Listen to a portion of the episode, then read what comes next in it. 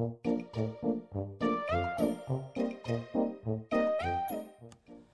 ッドニュースレディオナビゲーターのしゅんです。この番組では話題のもの、スポット、ことなどを皆さんに厳選してお届けするニュース番組となっています。今回皆さんにお届けするニュースはオンライン仕事バーについてです。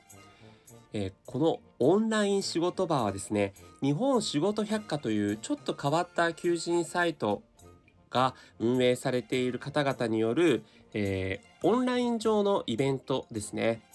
実際にはこの仕事バーというのが東京都の虎ノ門に、えー、毎夜開催している場所がありましてそこではこういろんな生き方とかいろんな働き方をしている人をゲストにお招きして、えー、交流ができるという場を、えー、イベントを運営していた方々が、まあ、今ちょっとバーとかはなかなか運営が難しいのでオンライン上でオンライン仕事バーと称してやっています。実際はですね、場所は YouTube ライブに場所を移して、えー、日夜開催をしているんですけども、この収録している5月14日はですね、ミニシアターを守らないとということで今映画館も非常にこう厳しい状態に立たされてますけども全国のいろんなミニシアターを助けようとミニシアターエイド基金というクラウドファンディングが今生まれてるんですね。でそちらのクラウドファンディングの、えー、締め切りがなんとこの5月14日本日ということでその締め切りの模様を見届けようと、えー、ミニシアターに関わる方々が対談をするという番組になっています。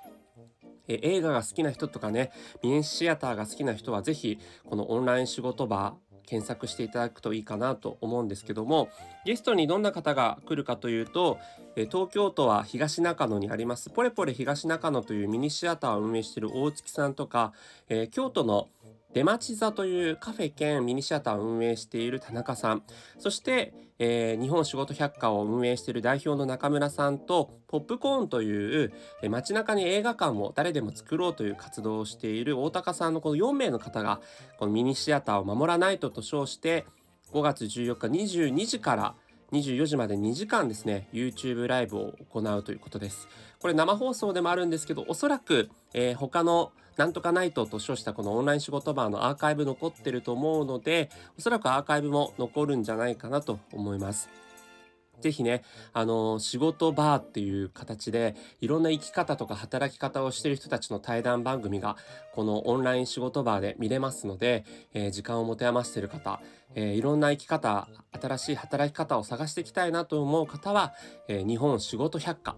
と検索していただくか、もしくは、え YouTube 上で仕事場、仕事がひらがなで、バーがカタカナですね。で、検索していただくと見つかるんじゃない、そういったチャンネルが見つかるんじゃないかなというふうに思います。